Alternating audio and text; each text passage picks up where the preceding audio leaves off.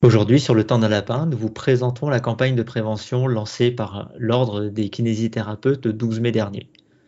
Cette campagne a pour but de prévenir et lutter contre les violences sexuelles au sein des cabinets de kinésithérapie. À ce jour, ces plaintes sont heureusement rares, mais leur fréquence a tendance à augmenter à mesure que la parole se libère sur ces faits. Il n'est pas toujours évident pour les patients et patientes de définir la limite entre un geste thérapeutique et une violence sexuelle dans une relation de soins. Cette campagne a été intégralement retranscrite dans un guide qui est accessible à tous et qui comporte plusieurs outils destinés aux différentes personnes concernées. Bonjour. Ou bonsoir.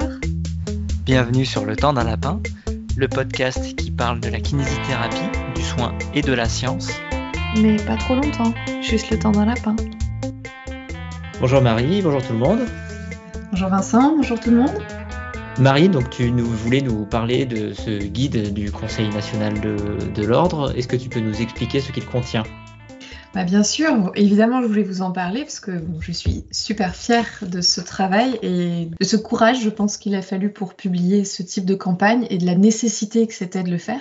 Donc vraiment, voilà, je, je tenais à ce qu'on en parle. Donc ce guide, c'est un guide qui s'intitule Pour une relation thérapeutique saine et sécurisée. C'est un guide qui comprend 48 pages au total au sein de ces 48 pages, donc là, ça inclut des annexes, ça inclut des exemples, ça inclut des histoires qui se sont réellement produites, ça inclut euh, plein plein de choses. Vous avez une affiche pour mettre dans les salles d'attente, vous avez un outil que je trouve génial qui s'appelle le déontomètre et vous avez un questionnaire. Et apparemment, tous ces éléments vont être résumés dans une vidéo qui est à paraître. L'affiche, c'est un peu une affiche de synthèse qui permet de sensibiliser en fait les patients et de rappeler les valeurs que l'on porte dans une séance de kinésithérapie, à savoir bienveillance, respect, information, consentement, écoute, dialogue, intégrité. Dans cette affiche, l'ordre nous incite à expliquer et justifier les gestes que l'on fait, rappeler que c'est ok de poser des questions et c'est tout à fait normal de demander à changer de kinésithérapeute en cours de traitement si l'on n'est pas à l'aise avec cette personne ou si on a l'impression de ne pas être écouté. Pourquoi c'est important de le rappeler? Parce qu'aujourd'hui, on est 100 000 kinés en France, ça représente à peu près 2 millions d'actes par jour, et 2 millions d'actes dans lesquels la relation thérapeutique elle a une importance prépondérante. Je le rappelle, c'est un partenariat. Le patient nous fait confiance, mais il doit rester acteur de sa prise en charge. Ça, c'est vraiment important. C'est lui ou elle, du début à la fin, qui est censé prendre les décisions qui le concernent par rapport à sa santé.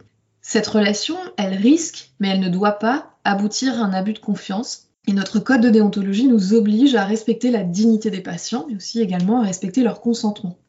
Il y a tout un chapitre de ce guide qui est dédié à la notion d'information euh, claire et loyale pour permettre d'avoir un consentement libre euh, et éclairé, qui sont des, des valeurs euh, qui sont assez importantes pour nous deux. Et puis, c'est souvent des valeurs qui sont un peu galvaudées parce que la notion de consentement libre et éclairé, euh, je pense qu'on voit tous un petit peu ce que ça peut représenter, mais je suis pas sûre qu'on se rende vraiment compte de ce que c'est. Si on s'intéresse d'un peu plus près à la question des agressions sexuelles ou des, des viols, L'Ordre des kinés a enregistré en 2021 30 plaintes pour violences à caractère sexuel, euh, à l'encontre des kinésithérapeutes. Ces 30 plaintes, quand on sait qu'en général 10% des faits de viol ou d'agression sexuelle font l'objet d'un signalement ou d'une plainte, ben malheureusement on peut craindre que ce chiffre soit sous-estimé. Et comme c'est un chiffre qui a doublé ces cinq dernières années, eh l'ordre a tenu justement à essayer d'informer sur le sujet pour essayer de prévenir et de limiter euh, ce type de violence à caractère sexuel. Les plaintes qui ont été recensées euh, ces dix dernières années concernent exclusivement des femmes et les actes concernés, attention ça c'est important, sont décrits comme des actes intentionnels à caractère sexuel et déconnectés de l'acte de soin. On parle alors de délit ou de crime. Par exemple, les touchés pelviens, donc le fait de faire un toucher vaginal ou un toucher rectal, euh, seront à caractère sexuel et déconnectés de l'acte de soin s'ils ne sont pas médicalement justifiés. Et dans tous les cas, quels que soient les actes, mais encore plus dans ceux-là, le consentement libre et éclairé est indispensable et il faut le rappeler pour tous ceux qui nous écoutent, le consentement peut se retirer à tout moment. Il n'est jamais définitif, il n'y a pas de présomption de consentement, c'est-à-dire que ce n'est pas parce qu'un patient vient qu'il est d'accord pour qu'on lui fasse tout et n'importe quoi. Ça, c'est très important parce que c'est souvent ce qu'on nous répond pour les personnes qui n'imaginent pas qu'il y ait des violences sexuelles au sein des cabinets de kinésithérapie. Oh oui, bah, s'ils viennent, c'est qu'ils sont à peu près. Oui, mais non, pas forcément en fait. Et puis, pareil, un consentement une fois à une séance ne vaut pas pour toutes les séances qui suivent. C'est-à-dire que la personne, si elle a dit oui à un moment donné, ça ne veut pas dire qu'elle dira oui la prochaine fois. Et du coup, ça veut dire qu'à chaque fois, et oui, ça demande du temps, mais à chaque fois, il faut s'assurer que la personne est toujours d'accord. Quelque chose qui est peut-être intéressant à signaler, c'est que on a un avis du Conseil national de l'ordre qui date de, 2019 qui traite euh, de la réalisation des touchés pelviens par les kinésithérapeutes. Et euh, dans cet avis, il y a un paragraphe qui met clairement que c'est au kinésithérapeute d'apporter la preuve euh, comme quoi le patient a été informé et qu'il a donné son consentement. Dans, le guide, il est question des conséquences de, ces violences sexuelles, des viols ou des, agressions. Est-ce que tu peux nous résumer ce qui est dit à ce sujet? Oui, tout à fait. Ce qui est très important et ce que je voulais rappeler, c'est qu'il y a souvent un double traumatisme, c'est-à-dire qu'il y a le traumatisme de l'acte qui a été pratiqué, mais il ne faut pas négliger le traumatisme de l'emprise. Parce qu'on parlait tout à l'heure d'abus de confiance, il y a une relation euh, toxique dans ces situations-là, avec souvent une relation d'emprise qui peut être dévastatrice au même titre que les actes qui seront pratiqués. Les risques pour les personnes qui sont victimes de violences sexuelles au sein d'un cabinet médical ou paramédical, eh ben c'est déjà euh, le refus de soins, le fait de ne plus faire confiance aux professionnels de santé. C'est souvent malheureusement un risque de développer un syndrome dépressif. Et puis de subir ce qu'on appelle des phénomènes associatifs, c'est-à-dire que lorsque la personne, et ça peut être jusqu'à longtemps après, se retrouve dans des situations ou ressent des sensations qui lui rappellent l'agression, elle va être victime d'une anxiété intense ce qui est important pour moi à ce moment-là, c'est que les personnes qui subissent des phénomènes associatifs, c'est pas forcément des personnes qui vont nous en parler la première fois. C'est pas forcément des personnes qui vont nous en parler tout court parce que tout n'a pas forcément sa place au sein de notre cabinet. Les personnes ne sont pas obligées d'en parler. Sauf que du coup, typiquement, nous en kinésithérapie, on peut être amené très régulièrement à mettre des personnes dans des situations ou à provoquer des sensations qui leur rappellent l'agression. Je vous rappelle que pendant des années, les patients qui venaient pour euh, un mal de dos, c'est des patients qui se mettaient torse nu, à plat ventre, sur une table. On peut très facilement imaginer le nombre de violences qui peuvent survenir dans ce type de position. Donc c'est hyper important de rester habitué à poser la question systématiquement parce que effectivement, on ne sait pas ce qui s'est passé dans la vie de la personne, on ne sait pas ce qui s'est passé depuis la dernière séance et on peut tout à fait reproduire le contexte de l'agression et faire revivre à la personne une anxiété extrêmement intense et euh, le stress de l'agression et, et c'est pas ce qu'on souhaite. Moi, j'ai pas exactement la même approche de systématiquement demander l'autorisation pour ce type de geste ça permet aux gens de, voir qu'en fait, c'est pas quelque chose d'automatique. Je suis d'accord avec toi. Moi, je parle des phénomènes associatifs pour le justifier. Parce que je trouve ça dur quand, dans la plupart des cas, les, personnes me répondent Oui, oui, c'est bon, allez-y, je suis là, euh, je suis là pour ça. Oui, mais il y a des femmes qui le sont pas. Ah, Et du coup, vous m'aidez à rester habitué à poser cette question parce que peut-être que ça m'arrivera une fois dans ma carrière, mais si je pose la question une fois à quelqu'un qui, pourrait revivre une agression au moment où, je pose ma main dans son dos, et si je peux lui éviter ça, pour moi, c'est précieux. Et puis c'est aussi une façon d'informer la personne de, ce qu'on va faire. Il y a, on, a, des tas de patients qui ne sont pas forcément à l'aise avec le, contact physique, sans que ce soit forcément en rapport avec euh, des, violences sexuelles, mais tout simplement qui n'ont pas l'habitude qu'on accède à certaines parties de leur corps.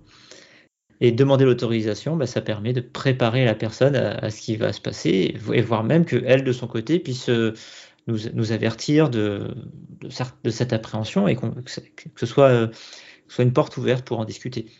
Et puis qu'en habituant les gens à, ce qu'on leur demande leur avis, eh bien, ils soient plus sensibles aux fois où on ne leur demandera pas et, et qu'ils commencent à se dire qu'ils méritent qu'on leur demande leur avis à chaque fois. Donc, on a parlé de, traumatisme de l'acte et de traumatisme de l'emprise. Donc, l'emprise, c'est une forme de manipulation qui s'ajoute à la violence elle-même, qui peut prendre différentes formes, des formes qu'on voit assez régulièrement sans que ce soit nommé sous ce terme dans le soin, à savoir je sais ce qui est bon pour vous, et parfois ce qui est bon, ce qu'on définit comme bon pour la personne, peut l'éloigner de ses propres valeurs, de ses principes, notamment eh respect, pudeur, etc.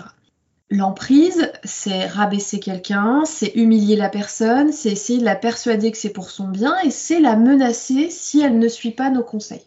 Malheureusement, si vous nous écoutez un petit peu, ça, je crois que c'est quelque chose qu'on entend très régulièrement. C'est-à-dire l'argument d'autorité dans les consultations paramédicales, mais beaucoup aussi dans les consultations médicales, il est très présent. Si vous ne faites pas ce que je vous dis, alors vous allez avoir mal au dos vous l'appelleriez peut-être pas en prise ce phénomène, sauf que la personne qui arrive dans mon cabinet et qui arrive avec ce genre de discours antérieurement, eh ben pour moi il y a quand même une forme de manipulation qui s'est jouée parce que quand la menace n'est pas supportée par la science, eh bien on va avoir un patient qui va se comporter comme le soignant précédent l'a souhaité puisque il a eu peur et à tort, on lui a fait peur à tort, et, ben malheureusement, ça va conditionner son comportement, ça va conditionner sa façon de réagir à ce que je peux lui proposer, et peut-être que parfois ça peut occasionner une perte de chance. Alors effectivement, c'est très très loin de l'emprise qui conduit à des violences sexuelles, mais je pense que c'est important de parler de cette, forme de manipulation qui fait que le patient n'est plus réellement acteur de ses soins, il ne peut plus réellement décider quand on lui donne des informations euh, qui sont partielle ou partielle. Pour ceux que ça intéresse, vous avez accès aux décisions des chambres disciplinaires, qu'elles soient euh, de première instance ou bien euh, nationales, et vous trouverez les comptes rendus des audiences avec les condamnations. Vous verrez un petit peu les arguments qui sont avancés par les kinésithérapeutes qui se sont rendus coupables de ces faits. Très souvent, les kinésithérapeutes évoquent pour leur défense que la personne n'a pas réagi aux gestes qu'ils étaient en train de réaliser et que donc, en fait, ces personnes, les victimes, étaient consentantes. C'est une réaction dont l'ordre parle, je crois, dans le document. Oui, on parlait d'emprise tout à l'heure. Ce que l'emprise a de toxique et de malsain, c'est que la personne qui va être euh, convaincue que le geste est pour son bien, elle peut en perdre finalement euh, une forme d'esprit critique et accepter quelque chose qu'elle n'aurait jamais accepté par ailleurs ou dans un autre contexte. Là, euh, il y a un phénomène qui peut s'y rajouter, qu'on appelle un phénomène de sidération. Lorsque l'on est confronté à une situation menaçante, violente, inhabituelle, on peut ressentir un stress extrêmement intense qui nous empêche d'analyser ce qui se passe, d'y réagir de façon adaptée et parfois carrément de se défendre. Quand il y a un phénomène de dissociation sur le moment, alors je crois que c'est euh, décrit comme euh, la sensation de, sortir un peu de son corps, d'être ailleurs, d'être euh, spectateur de la situation, ça peut augmenter l'incapacité à se défendre. C'est-à-dire qu'en fait, vous allez finalement avoir des personnes qui vont être sous le choc, qui vont avoir accepté peut-être plus ou moins un geste inadmissible pour elles par rapport à leur valeur à cause de l'emprise, qui vont être littéralement incapables de dire stop. Le fait de présumer d'un consentement, de penser que le patient vient pour ça, donc qu'il est d'accord, j'y pense à la rééducation urogynécologique, et qu'en plus, quand il y a quelque chose qui se passe, il réagit pas, il m'a pas dit stop, il ou elle ne m'a pas dit stop, donc c'est qu'il était d'accord, c'est très risqué parce que ça peut provoquer une situation où finalement le kinésithérapeute va être auteur de violences sexuelles tout en réussissant à se persuader du contraire. Et donc ce guide, il est assorti d'un outil dont tu veux nous parler, il s'agit du déontomètre. Tout à fait. Le déontomètre, c'est un outil assez visuel qui dérive de l'outil qu'on appelle le violentomètre, qui a été développé par le centre Hubertine Auclair, qui est un outil initialement permettant de mesurer euh, le degré de violence dans une relation plutôt une relation aujourd'hui amoureuse ou amicale, et d'identifier les situations à risque. Ce déontomètre, euh, si vous l'imprimez, en fait, c'est une page A4 recto verso que vous allez plier comme un flyer. Donc vous avez une couverture, vous avez l'intérieur avec une explication de comment l'utiliser, une liste de propositions, il y en a 14.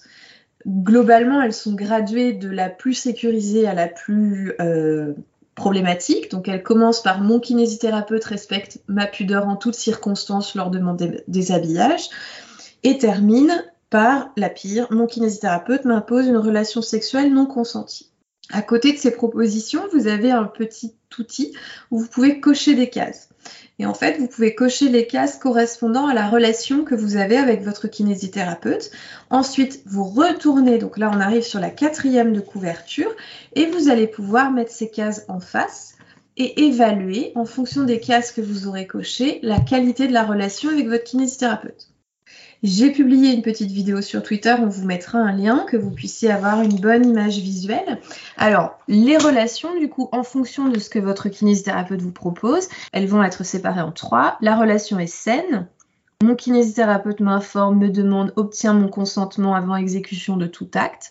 La relation à risque, mon kinésithérapeute a une attitude ambiguë et la relation dangereuse, et qui précise mon kinésithérapeute effectue des actes condamnables. C'est aussi une bonne manière d'informer les personnes sur ce qui n'est pas normal et ce qui peut donner suite à un signalement ou une plainte. Je vous cite la cinquième, par exemple, qui est entre deux dans la relation saine et la relation à risque. Mon kinésithérapeute écarte une partie d'un vêtement, bretelle, haut du slip, chemisier, sans me prévenir ou sans respecter mon refus. Ça, moi, j'ai trouvé, je pense que je m'en sors bien maintenant, mais j'ai trouvé que c'était extrêmement difficile à automatiser dans ma pratique quotidienne. Moi, le sans respecter mon refus, pour moi, il fait déjà basculer dans la relation dangereuse, mais ça reste un avis personnel. Après, sur la question de... Je, pense que je serais incapable de compter le nombre de fois où j'ai descendu une bretelle de soutien-gorge ou descendu un, descendu un peu un slip euh, sans, sans, demander. À une époque, euh, je, le faisais machinalement. Je... Tu voyais pas le problème? Je voyais pas le problème. Voilà. La première fois, je, demandais, et puis une fois que c'était acquis, comme on l'a dit tout à l'heure, mm. cet accord, pour moi, il, était permanent et donc on pouvait y aller. Par contre, le, non-respect d'un refus, c'est vraiment la, la frontière, le point de bascule. Je trouve qu'il y a quand même un biais, c'est-à-dire que quand on commence à sensibiliser les gens et en parler autour de nous et en parler aux patients, je trouve que dans la majeure partie des cas, on nous renvoie quand même que c'est pas la peine, c'est ok pour moi, vous embêtez pas, vous embêtez pas, vous embêtez pas. Ouais, les victimes de violences sexuelles, c'est pas la majorité des patients qu'on reçoit, même si finalement il y a moyen que 5 à 10% des personnes soient concernées, donc du coup ça fait quand même une bonne partie de notre patientèle. Et bien mine de rien, je trouve que c'est difficile de garder l'habitude quand la majorité des gens vous disent que c'est pas nécessaire. Est-ce qu'on peut ramener ça à une question de génération? Est-ce que tu as l'impression que tu as plus de retours de personnes qui te disent que c'est pas nécessaire dans la population qui serait aux alentours de, 40, peut-être même plutôt 50 ans, qui ont pris l'habitude de toute façon que le corps médical euh, les ausculte sous toutes les coutures euh, sans forcément euh, rechercher leur consentement et que dans les générations plus jeunes, ce soit une valeur qui soit un peu plus recherchée? On peut se poser la question comme ça aussi. C'est une bonne question. J'ai, je pense, un gros biais de sélection.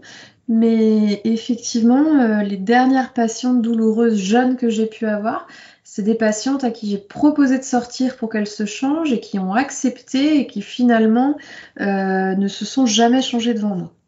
Et donc le, déontomètre, tu t'en es déjà servi là? Parce que c'est une dizaine de jours. Dans quel contexte? Et est-ce que ça parle euh, aux personnes à qui tu l'as montré? En fait, j'ai l'impression que c'est qui tout double soit les personnes disent ah oui bon je vois pas pourquoi parce que j'aurais jamais imaginé que les kinésithérapeutes puissent être auteurs de violences sexuelles et puis sinon oui c'est évident tout le monde le sait avec des personnes concernées ou des personnes qui ont des personnes concernées dans leur entourage. En fonction du référentiel des gens de, de leurs attentes de leur éthique certains gestes certaines phrases certaines expressions n'auront pas la même connotation. Oui la question s'est posée récemment euh, avec quelqu'un qui me décrit des faits que moi j'estime rentrer dans les cases relations dangereuses, mais où la personne ne le considère pas ainsi. Ok, bon bah moi pour moi c'est une agression sexuelle caractérisée.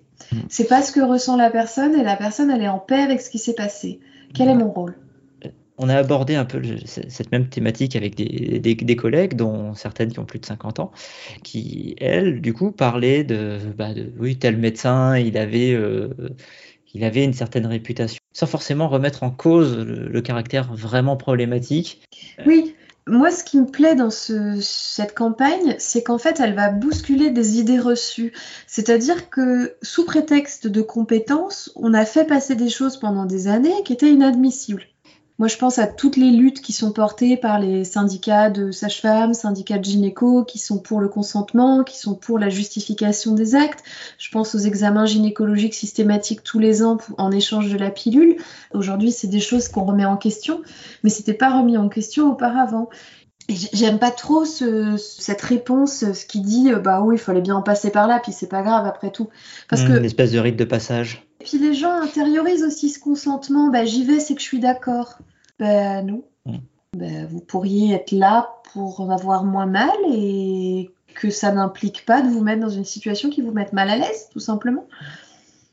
On, revient toujours à cette question du consentement.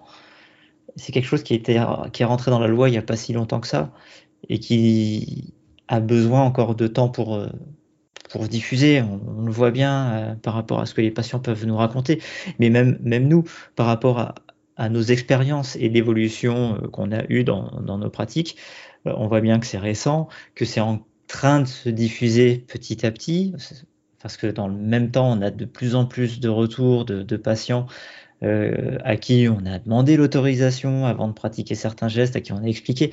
On, voit que ça évolue.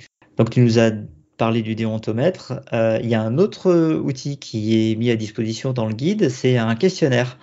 Alors, c'est un questionnaire qui se présente exactement comme dans la presse qu'on peut qualifier de presse féminine, mais là c'est beaucoup plus sérieux. C'est un questionnaire qui comme le déontomètre, en fait, va permettre d'évaluer la qualité de la relation thérapeutique à travers huit questions où vous allez répondre A, B ou C. Et puis, ça va vous permettre de classer, en fait, vos résultats dans trois catégories. Votre kiné est à l'écoute.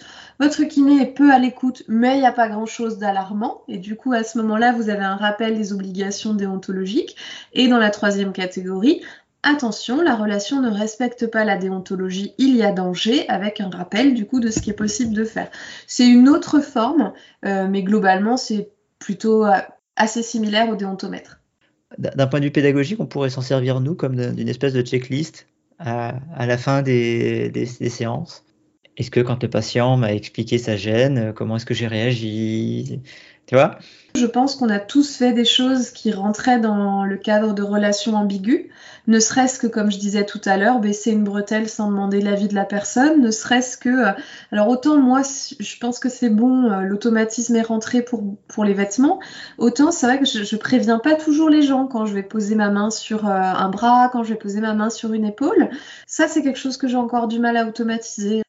On a déjà parlé de, de, s'auto-évaluer en, s'enregistrant, en, se filmant sur, pour des, séances de supervision, hein, ce, que ce, que, tu, ce que tu as fait. Euh, ça, peut rentrer dans ce, dans ce genre d'outils. Encore une fois, on essaye d'évaluer euh, nos, comportements avec les patients. Est-ce que ces comportements sont adaptés? Est-ce qu'ils sont pertinents? Est-ce qu'ils servent à la relation thérapeutique? Est-ce qu'ils servent aux, aux soins? Savoir est-ce qu'on a été violent verbalement, euh, sexuellement, malgré nous, des fois aussi, euh, eh ben ça, peut être intéressant. Euh, donc là, il y a des outils qui nous permettent, qui, permettent au patient d'évaluer ce qui se passe avec son, kiné et, ou pas dans, les clous. Qu'est-ce qu'un patient peut faire s'il est confronté à ce type de problématique? S'il a été confronté à des violences sexuelles de la part de, de, de son ou de sa kinésithérapeute? Alors, l'ordre euh, conseille le site arrêtonslesviolences.gouv.fr pour se renseigner euh, sur la suite. Il y a deux options quand vous êtes ou un de vos proches est confronté à une violence sexuelle auprès d'un professionnel de santé, et là on parle de kinésithérapeute. Il est possible de porter plainte auprès de l'ordre du professionnel concerné et ou auprès de la gendarmerie. En fait, ça va être deux circuits de plainte qui vont être différents. Dans un premier temps, la plainte à l'ordre est une plainte d'ordre disciplinaire. La plainte à la gendarmerie va euh, être traitée du côté du domaine pénal. Sachant que s'il y a une plainte qui est déposée auprès d'un conseil départemental de l'ordre et qui est en rapport avec des violences sexuelles, le conseil de l'ordre a l'obligation de saisir le procureur de la République qui, lui, va juger si la plainte est recevable au pénal ou si elle ne l'est pas. D'accord. Un point dont, je ne me souvenais pas, le délai de prescription n'existe pas sur les plaintes disciplinaires. Non. C'est très très important, ça veut dire que quel que soit le moment où vous ou vos proches ou les personnes qui vont vous en parler ont été victimes de violences sexuelles, une plainte à l'ordre est recevable et sera traitée, même si ça fait des années, même si ça a mis des années à ce que la personne se dise c'était peut-être pas normal. Il existe aussi une possibilité de signaler les faits sans porter plainte. Alors, on ne peut pas le faire en restant anonyme, mais on peut très bien euh, signaler les faits à l'ordre en précisant qu'on ne veut pas porter plainte, dans ce cas, l'ordre est tenu de respecter le refus de porter plainte. C'est peut-être ce qui expose le moins la, victime, parce que c'est déjà quelque chose de, faire cette démarche. Euh, toutes les victimes n'ont pas la capacité de, déposer une plainte et d'entamer toute la procédure qui va avec. Le signalement du fait qu'il n'est pas anonyme euh, engage beaucoup, mais pas autant que la plainte. Un conseil départemental, sur base d'un ou plusieurs signalements, en général, ce qu'il va faire, c'est déjà convoquer le kinésithérapeute pour euh, vérifier un petit peu ce qui, ce est mentionné dans, le signalement.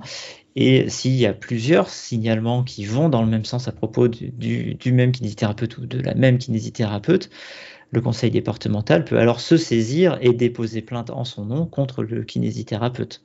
Très souvent, c'est pas la première fois que le professionnel commet cet acte-là et les victimes n'ont pas pu faire la démarche de signaler ou déposer plainte.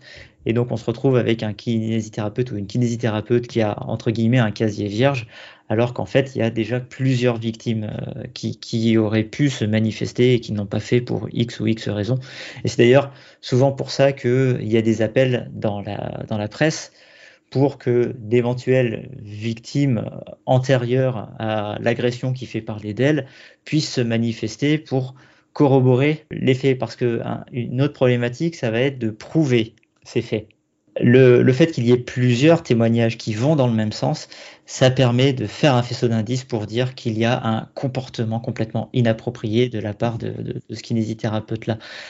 On, est sur quelque chose qui est vraiment très difficile.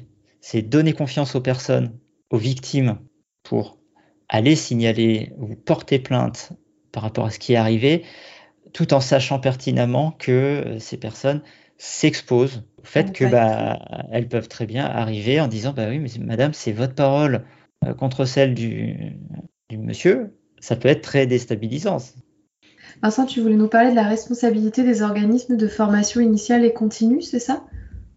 Oui. Le, guide sur les violences faites aux femmes, euh, réalisé par le Conseil national, il met en avant une chose, c'est que, en tant que professionnel de santé qui sommes près du corps des, personnes et qui les touchons, le, risque est plus élevé.